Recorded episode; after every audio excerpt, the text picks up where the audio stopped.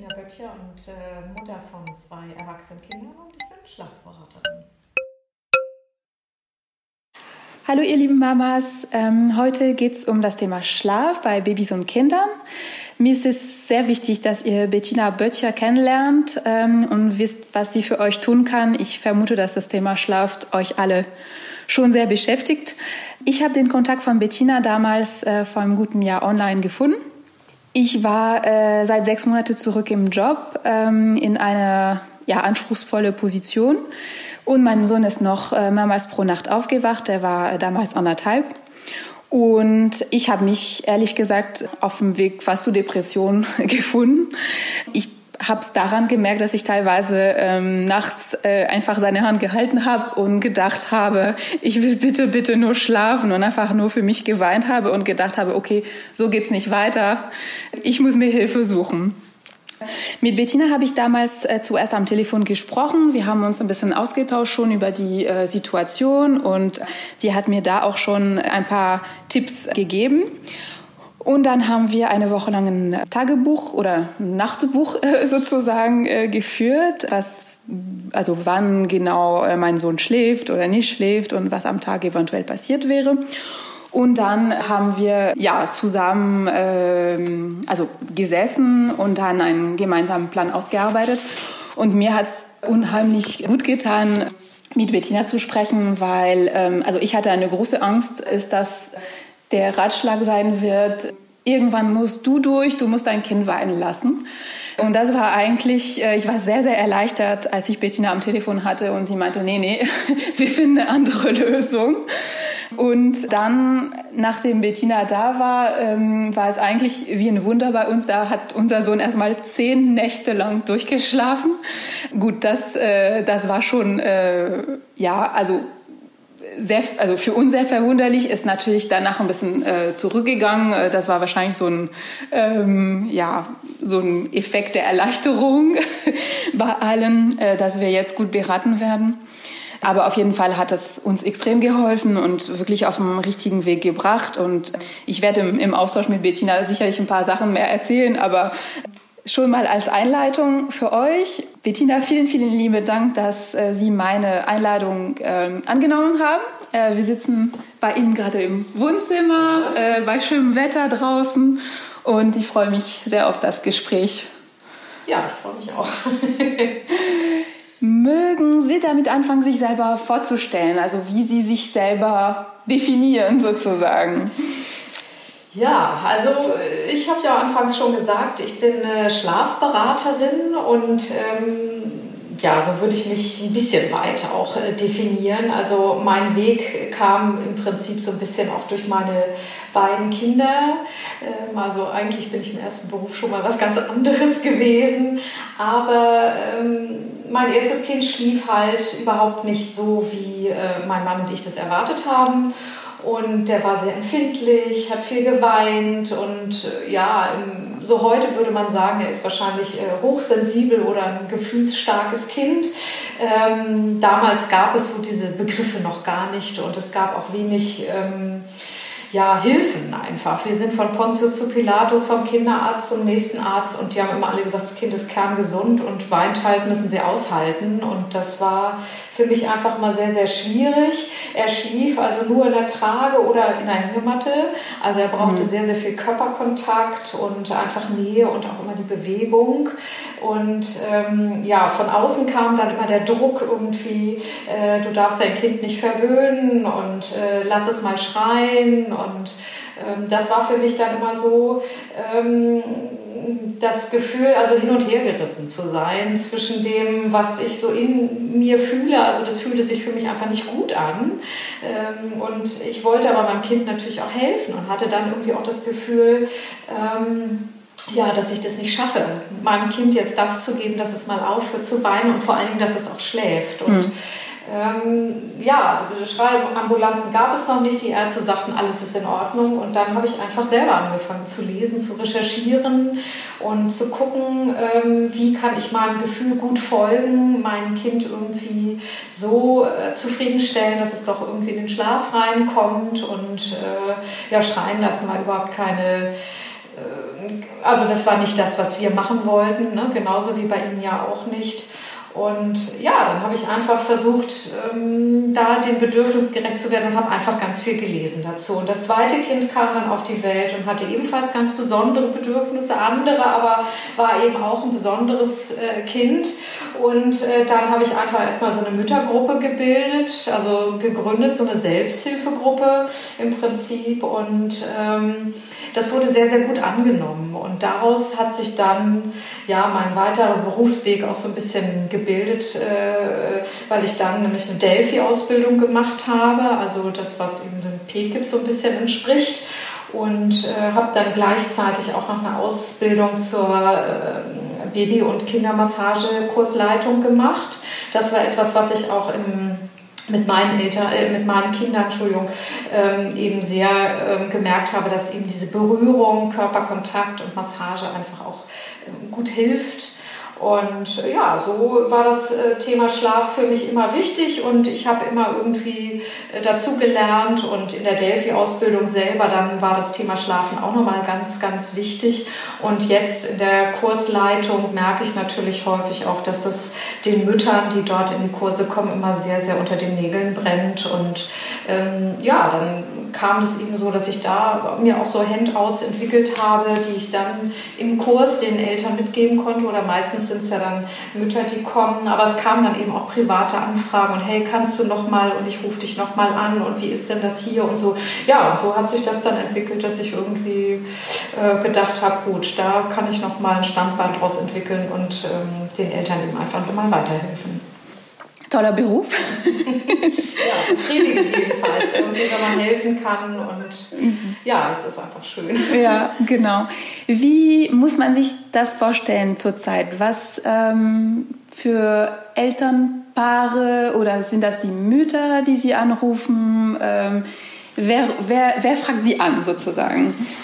Also die Anfragen kommen im Prinzip so ein bisschen querbeet. Es sind überwiegend Mütter, weil die äh, meistens dann doch noch mehr äh, belastet sind, einfach durch die Situation, dass sie äh, ja auch stillen und einfach ähm, durch die Still- oder Füttersituation die, die engere Bindung zu ihren Kindern haben und es sind aber zum Teil auch Väter, die sich dann per Mail melden und sagen, wir haben hier ein wahnsinniges Problem, ich muss einfach meiner Frau mal helfen und wir kommen gar nicht mehr, gar nicht mehr klar.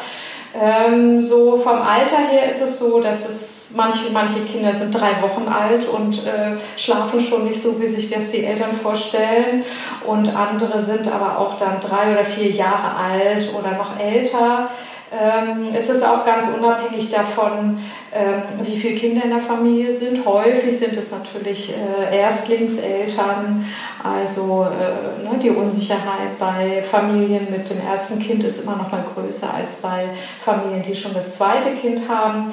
Äh, manchmal ist es aber auch die Geschwisterkonstellation, die plötzlich dazu kommt, ähm, dass also das ein Neugeborenes in die Familie kommt und das große Geschwisterkind was vorher vielleicht schon recht gut geschlafen hat, plötzlich sich entthront fühlt und äh, sich gar nicht mehr gesehen fühlt und dann natürlich auch wieder mit mehr Nähebedürfnis ähm, reagiert und äh, dann sind die Eltern auch wieder verunsichert, was sollen wir jetzt machen. Also das spielt auch schon mal eine Rolle, aber auch eben zum Beispiel der Kita-Einstieg ist für viele Eltern auch immer so ein Breaking Point und manchmal leider natürlich auch äh, Partnerschaftskonflikte, die dann dazu führen, dass das Kind dann auch mit Unsicherheit und äh, Schlafproblemen äh, reagiert.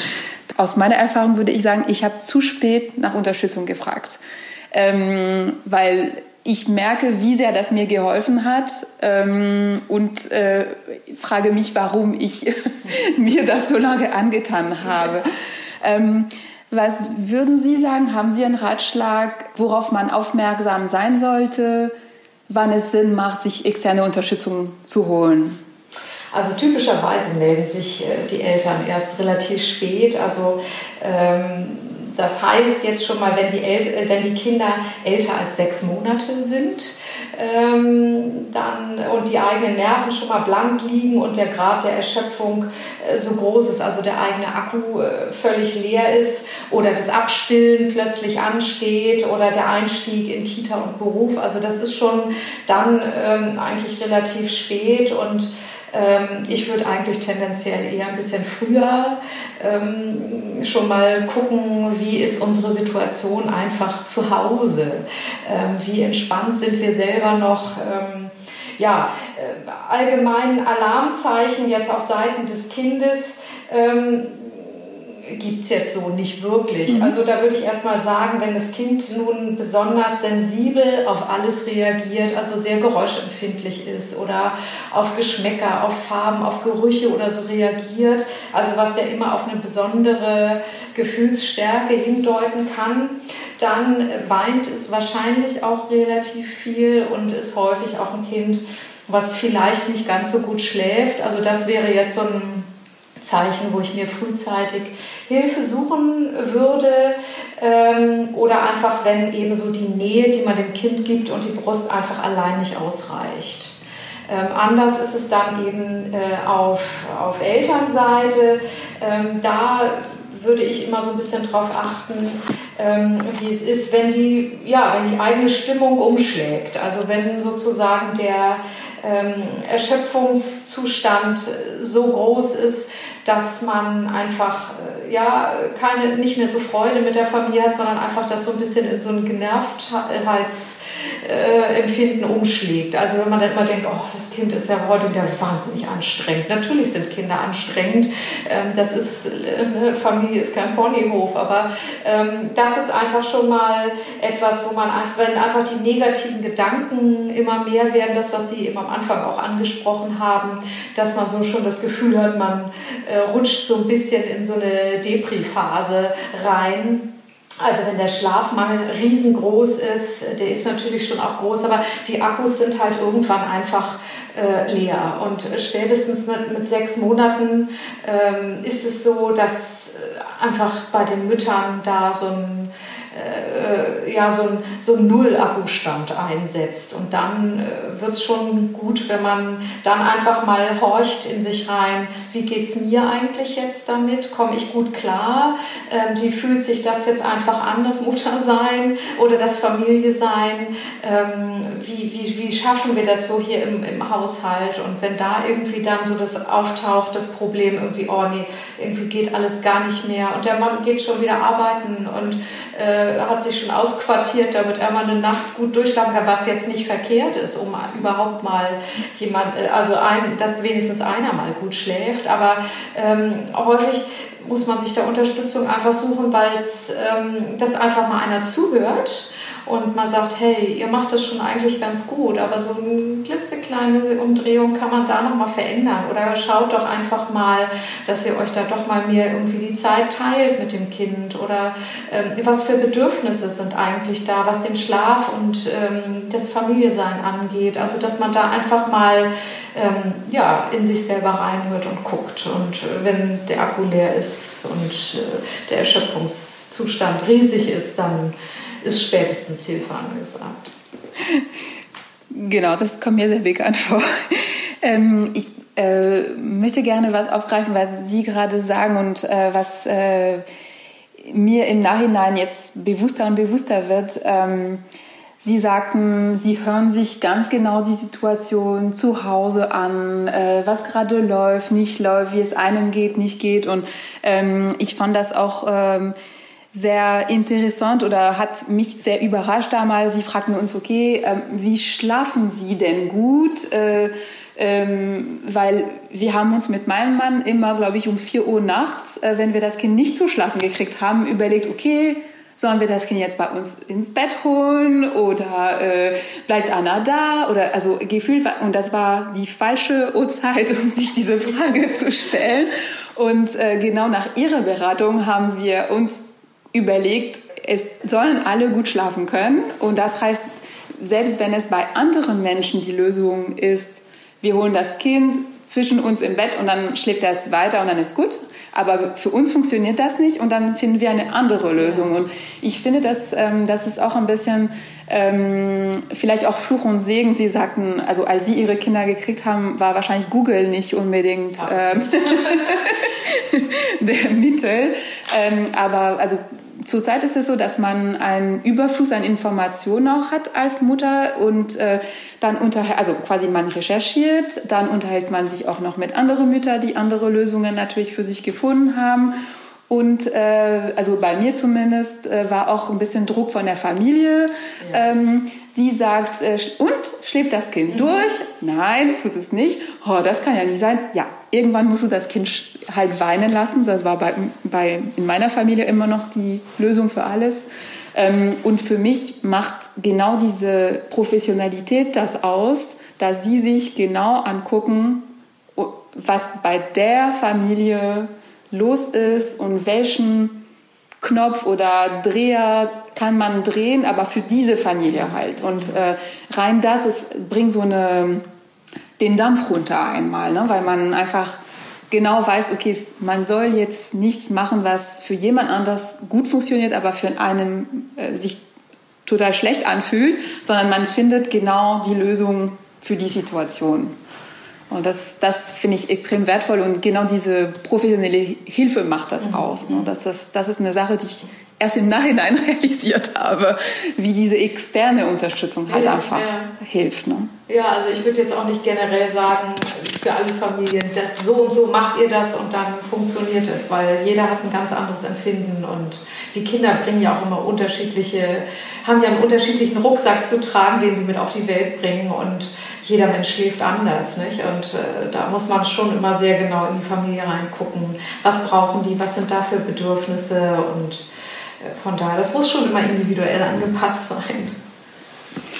Genau, also selbst wenn wir jetzt gesagt haben, äh, jede Familie ist anders, jedes Kind ist anders, ähm, vielleicht gibt es trotzdem Tipps, wo Sie sagen, okay, in dem Alter wäre das anstrebungswert oder was ist genau ähm, ja, haben Sie Tipps sozusagen für, für jede Altersstufe oder vielleicht jede Familiensituation? Also soweit man ein bisschen generell sprechen kann, das müssen, müssen Sie sagen. Ja, also es gibt schon äh, generelle Tipps für für verschiedene Altersgruppen, aber generell gilt erstmal ganz allgemein für alle kleinen Babys und auch für Kleinkinder, dass sie äh, rund um die Uhr Bedürfnisse haben, dass sie kein Zeitgefühl haben und eigentlich ähm, immer 24 äh, Stunden auf die liebevolle Betreuung und Nähe ihrer Bezugsperson angewiesen sind. Das ist erstmal eigentlich so das Wichtigste, damit sie äh, eine sichere Eltern-Kind-Bindung aufbauen können. Und äh, man kann ein Kind nicht verwöhnen, egal in welchem Alter. Das ist ja auch häufig die Angst der Eltern, äh, ne, was sie auch sagten, hm. man schläft dann durch und so. Äh, Kinder kann man nicht verwöhnen, die sind einfach auf die Unterstützung ihrer Eltern angewiesen. Und äh, den Kindern fehlt eben äh, ganz am Anfang noch die Fähigkeit, äh, sich selbst zu beruhigen, wenn sie Angst oder Stress haben. Und ähm, da ist es eben immer die Hilfe der Eltern, die ihnen dann in einen Entspannungszustand hilft. Und Kinder schlafen eigentlich auch nicht wirklich schlecht.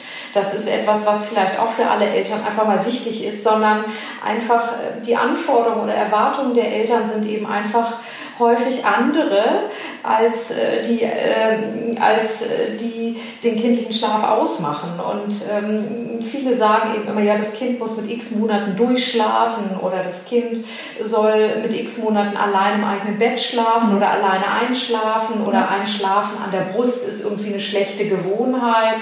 Da gibt es ja so ganz viele Äußerungen oder sowas, was man eben von außen dann auch liest, wie Sie gesagt haben, man macht sich schlau und liest ganz viel und ist dann einfach verunsichert, weil das innere Gefühl ist eigentlich doch eher ein anderes. Man möchte seinem Kind ja doch irgendwie äh, liebevoll immer begegnen und da passt dann eben nicht dazu, was man ansonsten so liest und hört.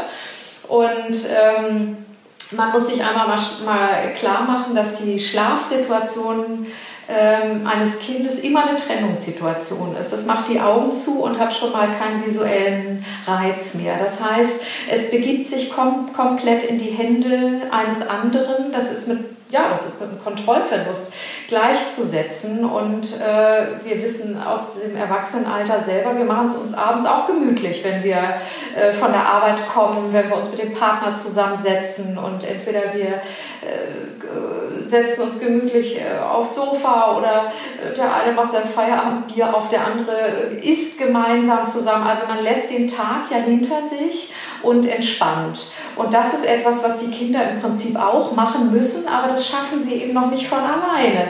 Und äh, von daher ähm, ist es eigentlich so wichtig, dass äh, die Kinder da eine Begleitung haben. Und äh, da ist es eben ähm, ganz, ganz wichtig, dass die Kinder die Schlafsituation von Anfang an, also das Einschlafen und auch die Bettsituation, ähm, die Nacht und das Schlafen mit positiven Gefühlen verknüpfen.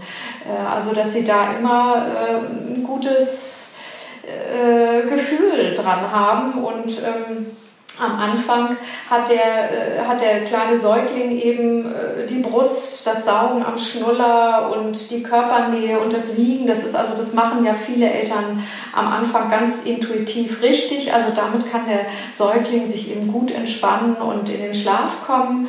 Äh, aber da sollte man vielleicht auch immer schon mal versuchen, ähm, die Brust vielleicht mal kurz abzudocken, bevor das Baby gleich richtig einschläft, damit es auch mal merkt, okay, geht ja auch mal ohne Brust im Mund, ist jetzt kein Muss, aber kann man einfach mal probieren und dann schläft das Kind durch Zufall einfach mal ohne Brust ein und kann auch das, diese Situation ähm, äh, als positiven Eindruck im Gehirn verankern und sagen, hey, geht auch anders. Ne? Das wäre so ein, sowas, was man als Tipp für die ganz kleinen Säuglinge ähm, mal geben kann. Und wenn die Kinder dann so um den fünften, sechsten Monat herum alt sind, dann äh, fängt an, äh, sich der Selbstregulationsmechanismus bei Kindern zu bilden. Aber das ist, heißt auch nicht, dass die Kinder sich einfach selber beruhigen können, sondern auch da brauchen sie wieder Unterstützung durch die Eltern. Aber dann ist es ganz sinnvoll, wenn man eben vielleicht auch sagt, okay, mit dem Saugen an der Brust oder mit dem Saugen an der Flasche oder kannst du dich gut beruhigen, aber probier es doch auch mal mit dem Schnuller. Ich zeige dir das oder saug mal an deinen Fingern. Die sind ja immer dran. Der Schnuller fällt ja auch mal raus. Also das ist dann immer Fluch und Segen zugleich. Aber dass man eben sozusagen dann oder ein Schnuffeltuch zum Saugen, ein kleines an ähm, anbietet. Also da sind die Kinder darauf angewiesen, ähm, dass wir als Eltern ihnen eben zeigen, was sie eben noch als äh, Ersatz auch mal verwenden können. Ähm, ganz schwierig ist immer so ein Lagewechsel, wenn die Kinder schlafen. Ähm, das heißt also, wenn sie nicht dort aufwachen, wo sie eingeschlafen sind. Das äh, führt immer dazu, dass das Kind erstmal ähm, angespannt ist und denkt, hoppla, wo ist denn jetzt die Brust geblieben, wo ist die Flasche, wo ist der Nuckel? Äh, also da ähm, rate ich immer, dass die Kinder dort einschlafen, wo sie dann auch wieder aufwachen dürfen. Ähm, Problem haben wir natürlich, wenn wir unterwegs sind und das Kind schläft in der Trage ein und wir legen es dann eben äh, schlafend im Tiefschlaf irgendwo ab.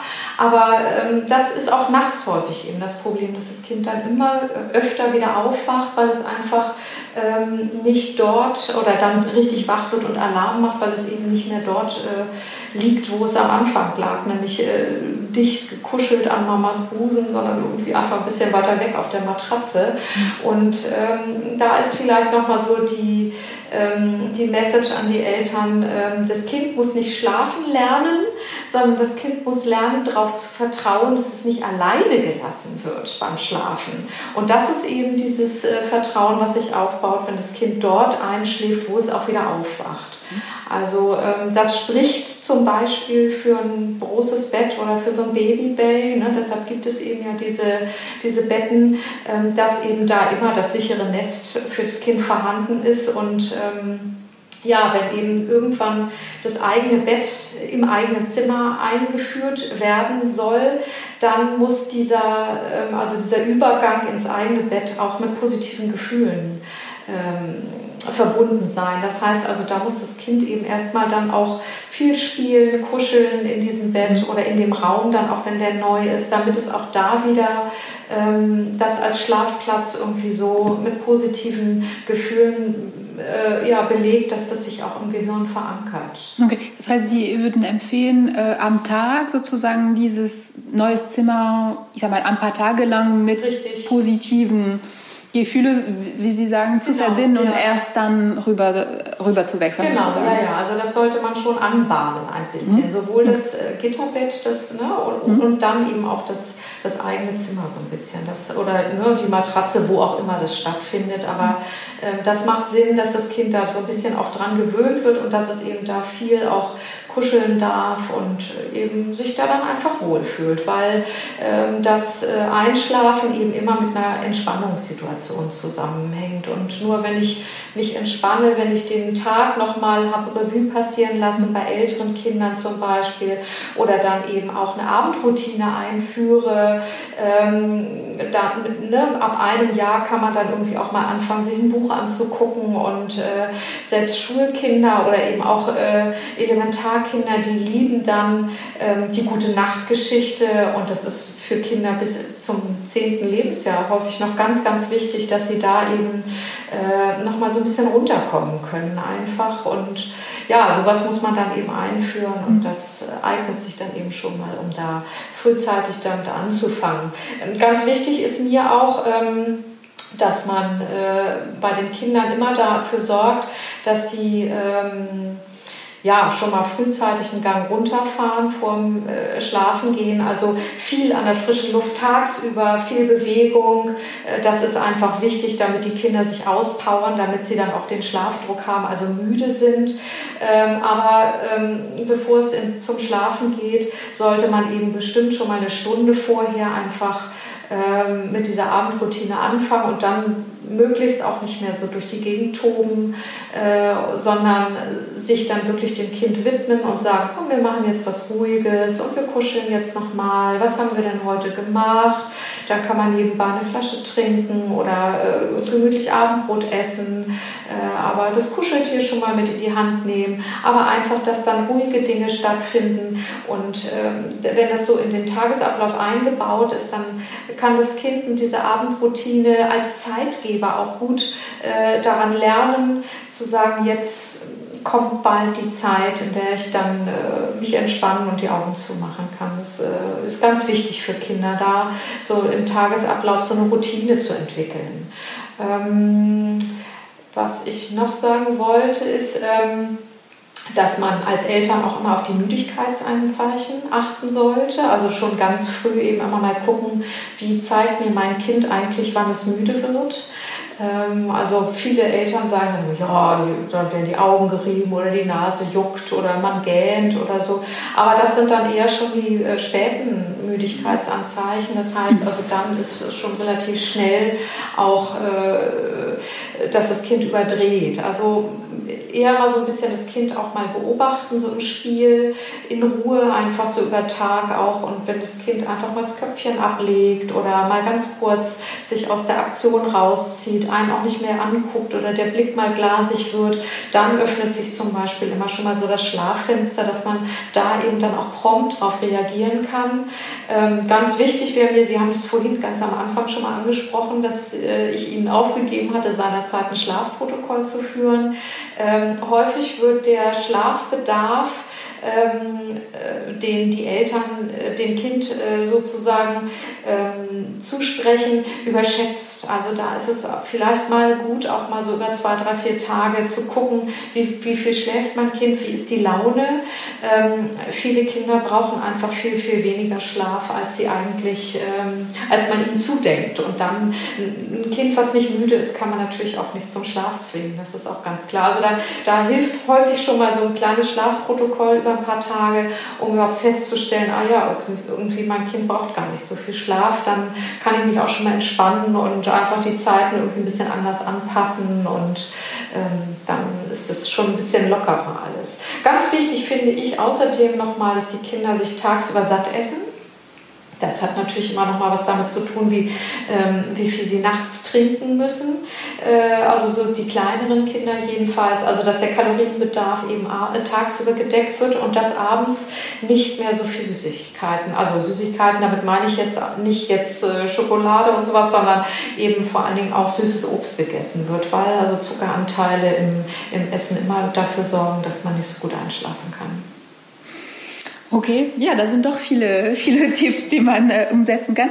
Ich hätte auch noch ein paar äh, Fragen, ähm, also aus dem, was ich erlebt habe. Ich hatte ein Kind, äh, der also ganz jung auch nicht tagsüber in dem Schlaf gefunden hat und gefühlt am Abend dann schon übergedreht war sozusagen. Ja, also der Tagesschlaf ist ganz, ganz wichtig äh, für die Kinder, wenn die also schon so ein äh, Schlafdefizit mit sich tragen, dann sind sie leichter überreizt, was immer dazu führt, dass auch eine höhere Cortisolausschüttung im Körper äh, ist. Und Cortisol ist ja ein, ähm, ein Stoff, der ähm, sehr langsam nur wieder abgebaut wird im Körper. Und äh, das da braucht dann vielleicht 12, 24 Stunden. Und dann ist auch klar, dass das Kind nachts nicht so gut dann in den Schlaf reinkommt, weil sich das einfach so aufgestaut hat. Und äh, ähm, wir als Erwachsene sind auch ähm, in der Einschlafbegleitung oder ja, eine Einschlafbegleitung tagsüber natürlich auch entspannter als morgens um vier oder so. Das heißt also im Prinzip ähm, würde ich immer ähm, Augenmerk darauf legen, dass das Kind tagsüber auch gut schläft und wenn es wenigstens eine Schlafphase schläft, also jetzt eine Tiefschlafphase, die zwischen 35 und 50 Minuten dauern kann, jetzt von Neugeborenen mal abgesehen, die natürlich eigentlich fast den ganzen Tag nur unterbrochen vom Essen eigentlich oder vom Trinken eh sowieso immer schlafen, dann ähm, kann man ja so ein Kind auch mal wecken, wenn es dann genug geschlafen hat. Also das macht man zwar eigentlich auch nicht so gerne, weiß ich auch noch aus meiner eigenen äh, Mutterzeit, dass ich mein Kind nie hätte wecken wollen, weil wenn es dann endlich mal schlief, war es auch gut, dann konnte ich endlich mal selber irgendwie was machen. Aber ähm, ja, da muss man halt einfach gucken. Also es ist wichtig, dass die Kinder auch tagsüber ihre Ruhephasen haben, weil dann einfach das System mal runterfährt, die Reizüberflutung einfach mal äh, ausgeschlossen wird und äh, sich das Betriebssystem des Kindes mal komplett runterfahren und erholen kann. Und dann kann es auch wieder hochfahren und dann ist das Kind auch wieder gut gelaunt. Und äh, man sollte jetzt auch nicht ohne Noten Mittagsschlaf oder sowas ausfallen lassen oder äh, nur weil die Kita jetzt anfängt oder so, da ein bisschen drauf verzichten oder schon mal drauf hinsteuern. Ähm, das finde ich einfach ungünstig, weil äh, wenn das Kind diesen Schlaf noch braucht, dann sollte es den kriegen, so lange wie es wie es erforderlich ist. Mhm.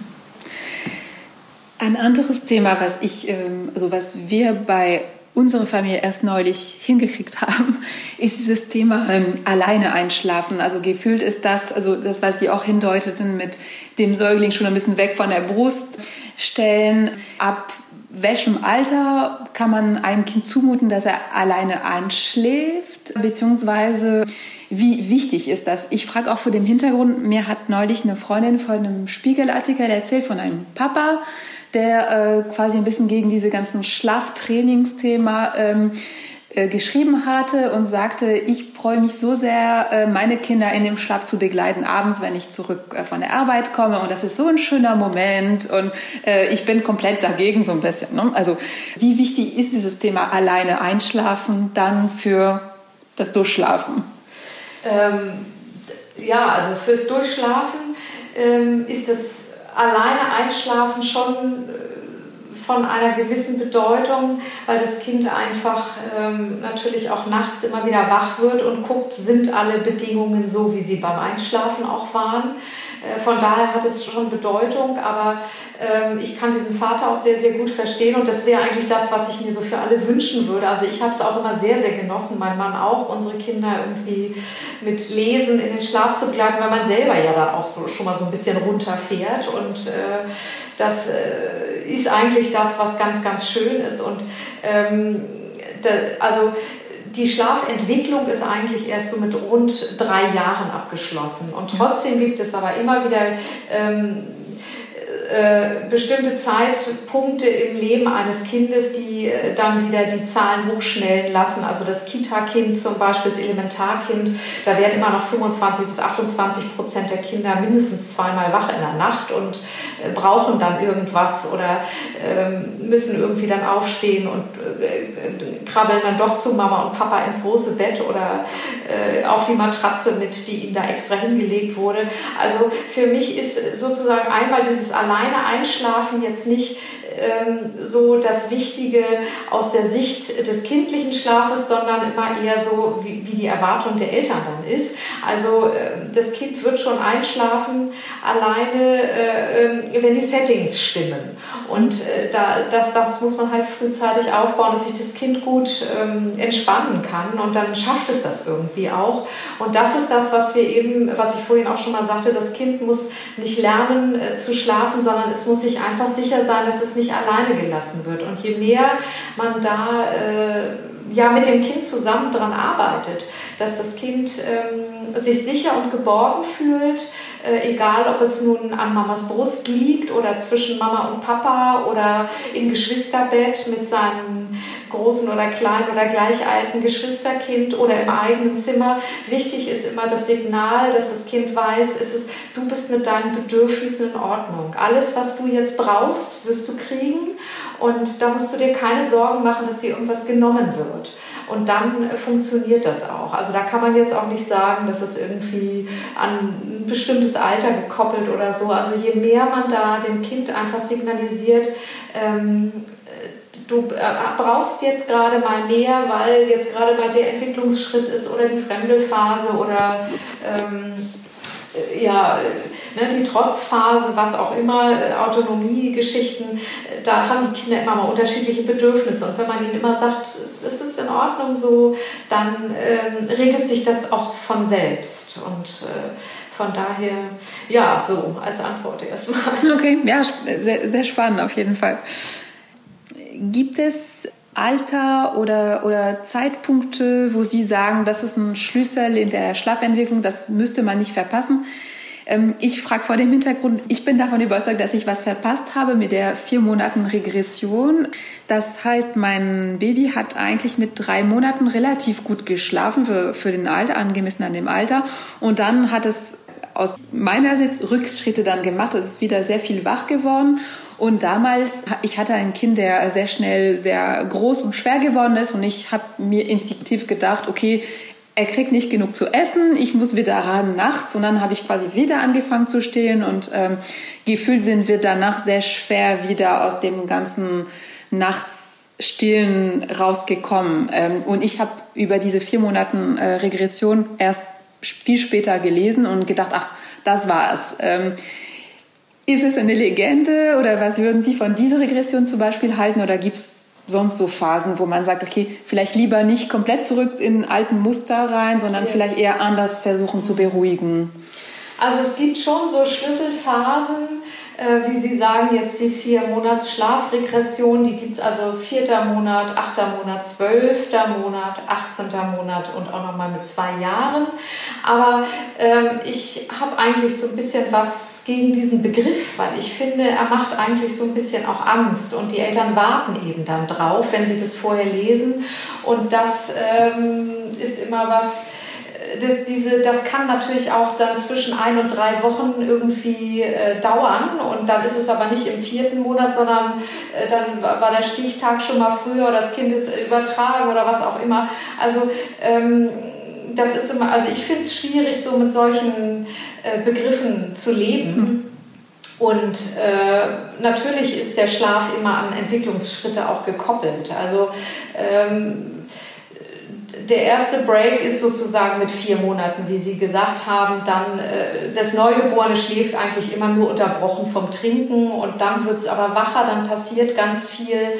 Ähm, weil sich einzelne Schlafphasen herausbilden. Das Kind ist äh, tagsüber wacher und äh, fängt an, vielleicht sich zu drehen und äh, schon die motorische Entwicklung sorgt dafür, dass das Kind dann einfach auch nicht mehr so gut schläft. Ne? Unterschiedliche Schlafphasen sich dann auch entwickeln und äh, die motorischen Schritte, wie was weiß ich jetzt, Robben, Krabbeln oder Hochziehen, das sind alles Sachen, die dann auch wieder in dieser Leichtschlaf, also in diesen REM-Phasen auch ähm, geübt und äh, sich ins Gehirn ein, also geübt werden und sich ins Gehirn einprägen. Das führt natürlich dazu, dass das Kind dann auch immer mal wieder wach wird. Genauso natürlich Fremdeln, Zähne kriegen, ähm, Umstellung jetzt in den Tagesschläfchen oder so. Das sind also alles Sachen, die immer wieder dazu führen, dass der Schlaf mal besser und auch mal schlechter ist. Aber also ich würde jetzt nicht immer sagen, so jetzt vierter Monat, jetzt kommt also die Schlüsselphase, die erste und mit acht Monaten die zweite. Das finde ich immer schwierig. Also das Kind geht aus jeder Entwicklungsphase gestärkt heraus. Das ist also, finde ich, schon mal ganz wichtig. Und äh, an die Eltern einfach, es geht vorbei. Ne? Es ist also man, es bleibt nicht so, sondern man muss dann da natürlich leider irgendwie auch mal durch. Aber in diesen äh, Wachstums Schüben zum Beispiel haben die Kinder immer mehr Hunger. Das heißt, dann wollen sie auch noch mal wieder mehr an die Brust, auch wenn sie dann schon wohl genährt sind, Sie jetzt gesagt haben. Also das kann schon durchaus sein. Aber sie brauchen einfach vielleicht mehr Nähe, mehr Kuscheln, ähm, weil sie sich irgendwie in, ihr, auf ihrer, in ihrer Gefühlswelt einfach verunsichert fühlen. Ähm, und äh, dem muss man einfach äh, prompt, da muss man einfach prompt drauf reagieren. Und das schafft wiederum Bindung und das Fundament für eine gute Eltern-Kind-Beziehung. Und von daher würde ich jetzt auch nicht sagen, oh, bloß nicht wieder stillen, sondern dann macht man eben doch mal einen Rückschritt in Tüdelchen. Aber es ist dann eben auch ein Schritt äh, nach vorne, weil wenn das Kind wiederum merkt, es ist okay, ich kriege jetzt das, was ich einfach nochmal brauche und es ist eigentlich dann auch Bindungsverhalten, gesundes Bindungsverhalten, was das Kind zeigt, wenn es sagt, ich brauche hier einfach mal, weil ich gerade durcheinander bin im Kopf und dieses und jenes bei mir hier gerade passiert, brauche ich einfach mal ein bisschen mehr Nähe. Dann ist das schon eine ganz gute Kompetenz des Kindes und darauf eben gut zu reagieren, ähm, ist einfach äh, dann der richtige Weg und ähm, dann stärkt, geht das Kind eben gestärkt auch daraus hervor. Ne? Ich würde einfach äh, Routinen und Rituale und einen geregelten Tagesablauf äh, einhalten und äh, das hilft den Kindern dann, sich auf bestimmte Sachen einfach gut einzustellen und ja, so. Sehr schön, dann doch nicht alles falsch gemacht. Nein. Sehr gute Info. Äh, wir nähern uns dem, dem Ende des Gesprächs. Gibt es Themen, wo Sie sagen, die müsst, würde ich sehr, sehr gerne noch weiter erläutern oder, ähm, oder ja, Themen, die Sie unbedingt an die Hand geben wollen zum, zum Abschluss? Also ich würde immer sagen, man soll sich mehr aufs eigene Bauchgefühl verlassen als auf den Kopf. Also der Kopf ist natürlich immer auch wichtig, aber wir lesen viel, es werden viel Gedanken von außen an äh, einen als Eltern rangetragen und das kann einen häufig verunsichern. Und da einfach mal äh, mir zu gucken, was sich einfach gut anfühlt für mich und für meine Familie, ähm, das kommt dann auch gut beim Kind an. Und das ist eigentlich das, was die Kinder auch brauchen, was sie stärkt und was was dann auch den Zusammenhalt in der Familie eben ein bisschen ausmacht, was sozusagen das Fundament äh, schafft.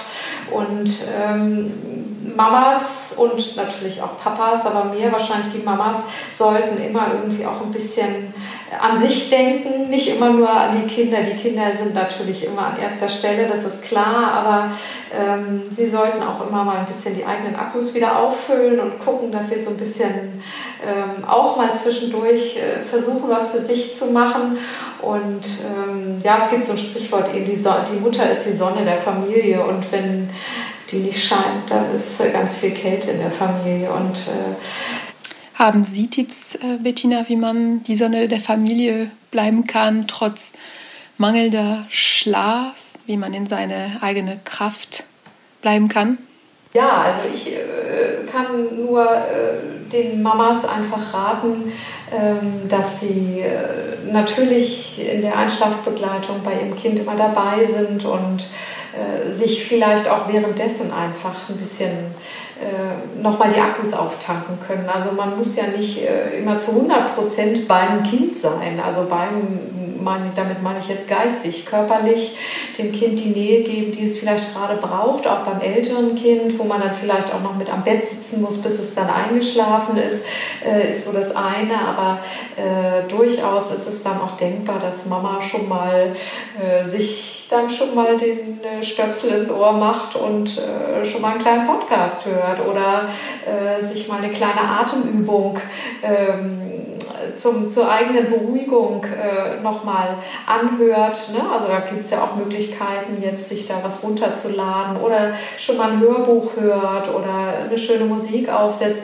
einfach weil ähm, dann die eigene Atmung sich so ein bisschen ver verlangsamt und äh, wenn die Mutter sich dann dabei auch noch mal ein bisschen entspannt, überträgt sich das eben auch sofort aufs Kind. Ähm, na, ne, also die, das, die Mutter muss gar nicht jetzt genervt irgendwas sagen, äh, wenn man nur denkt, oh, jetzt ist wieder hier morgens um vier und ich bin zum 47. Mal diese Nacht jetzt wach und muss hier wieder begleiten und so. Ähm, da, diese Gedanken sind einfach schon Schwingungen, die im Raum sind, die die kleinen Seismographen unsere Kinder eben immer aufnehmen. Und wenn man dann sagt, okay, ich mache jetzt hier wieder und bin nochmal wieder da und begleite dich in den Schlaf, ist auch in Ordnung so. Aber ähm, es reicht jetzt vielleicht, wenn ich da als äh, körperlich anwesend bei dir bin und die streiche und mache und tue oder stille nebenbei. Aber ich tue mir dann dabei auch was Gutes, indem ich dann nebenbei schon mal irgendwie was, was höre oder so. Das ist dann sozusagen so eine Win-Win-Situation. Hat die Mama was davon und das Baby oder Kind sowieso könnte man eigentlich, also falls äh, schwangere Frauen uns hören, auch sagen, dass es eine gute Übung im Grunde in der Schwangerschaft, sich schon solche Tools äh, auszudenken, wie komme ich runter sozusagen, äh, dass man sich auf, auf solche Ruhephase vorbereitet, was man ganz einfach ein bisschen nebenbei für sich machen kann? In jedem Fall. Also das würde ich immer unterstützen, auch sich da vielleicht in der Schwangerschaft schon mal so ein bisschen ähm, ja, darauf vorzubereiten oder einfach mal darüber nachzudenken, was kann, wie, wie kann ich äh, da äh, so ein bisschen gut für mich sorgen.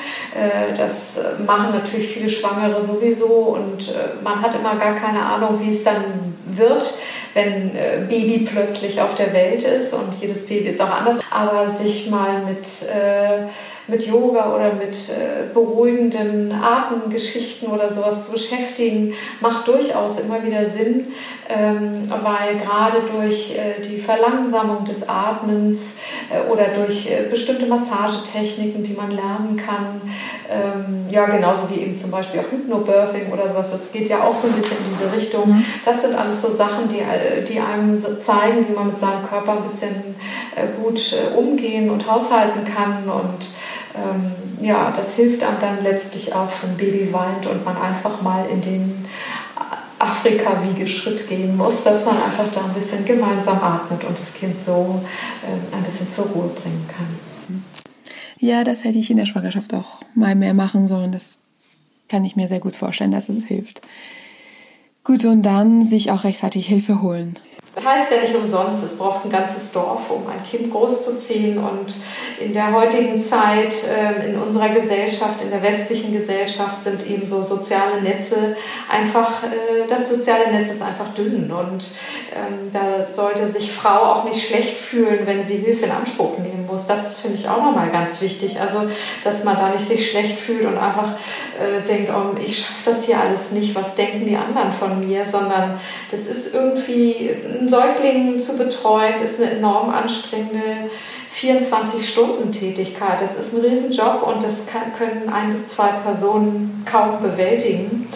Und ähm, da sollte man sich eben dann wirklich frühzeitig Hilfe suchen, damit man da die Netze aufspannt und es gut äh, bewerkstelligen kann. Und äh, kann ich gar nicht sagen. Also das sind großartige Wörter zum, zum Abschluss und ähm, ich freue mich so sehr, dass wir sie hoffentlich als Dorfmitglied sozusagen aufzeigen können für alle Mamas in Hamburg.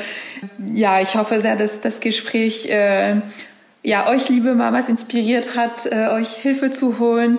Bettina, vielen, vielen, vielen Dank für die ganze Information, liebevolle Ratschläge. Ähm, danke, danke dir für das Gespräch. Sehr gerne. Ich hoffe, dass dir das Gespräch gefallen hat. Lass uns austauschen auf dem Instagram-Account vom Podcast, nämlich Hamburgs Mamas Podcast. Du kannst dich auch gerne abonnieren, dann verpasst du keine neue Folge. Und vergiss bitte nie, in diesem Moment für dieses Kind bist du die perfekte Mama. Auch wenn du nicht perfekt bist. Tschüss!